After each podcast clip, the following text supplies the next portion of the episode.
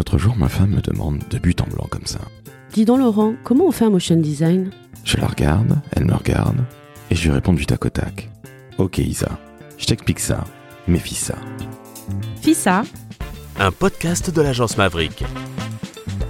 Alors pour celles et ceux qui ne savent pas ce que c'est qu'un motion design, c'est tout simplement motion en anglais qui veut dire mouvement et design qui veut dire dessin.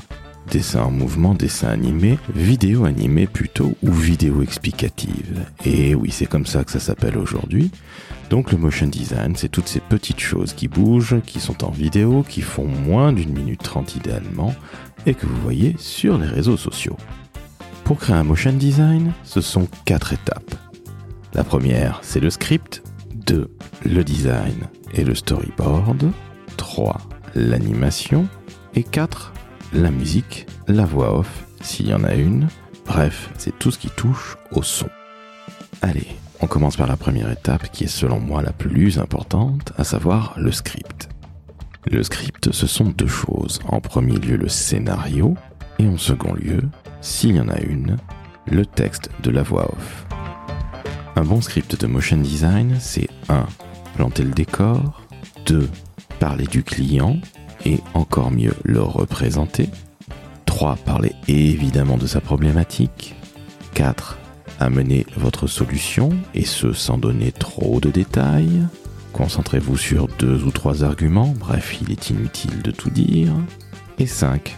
Un call to action, à savoir peut-être une offre promotionnelle, ou plus simplement vos contacts et coordonnées.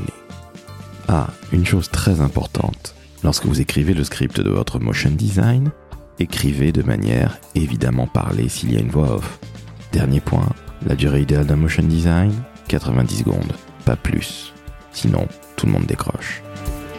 Passons maintenant à la seconde étape, que sont le design et le storyboard. Le design, c'est très simple. On va vous proposer plusieurs personnages, plusieurs couleurs, plusieurs décors, plusieurs objets. Vous allez faire votre choix dans cette banque image, entre guillemets. Et là, une fois que vous aurez choisi, on va passer à la seconde étape, à savoir le storyboarding. Dans ce storyboard, il y aura toutes les scénettes de votre vidéo finale. Il y a en dessous une partie du texte de la voix off et il y a ce que l'on appelle les mouvements caméra qui sont ni plus ni moins des indications d'animation. Allez, on passe à la troisième étape, à savoir l'animation et c'est là votre vidéo prend vie. Croyez-moi, là encore, c'est du lourd. On va en premier lieu désosser les personnages, à savoir faire en sorte qu'ils puissent être animés. On va ensuite animer les scénettes du storyboard, rechercher des transitions, et bien évidemment assembler le tout pour que vous ayez une vidéo qui soit cohérente. Pour conclure, je vais vous donner un tout petit chiffre, mais qui compte énormément. Sachez que dans un bon motion design, vous aurez entre 25 et 30 images par seconde. Nous sommes donc bien loin du PowerPoint animé auquel certaines personnes qui n'y connaissent pas grand-chose font parfois allusion. Et s'il vous plaît, Prenez un motion designer professionnel ou adressez-vous à une agence comme Maverick. Quatrième et dernière étape, le son, à savoir la musique et la voix off. Commençons d'emblée par la musique. Pouvez aller la chercher dans une banque son, libre de droit.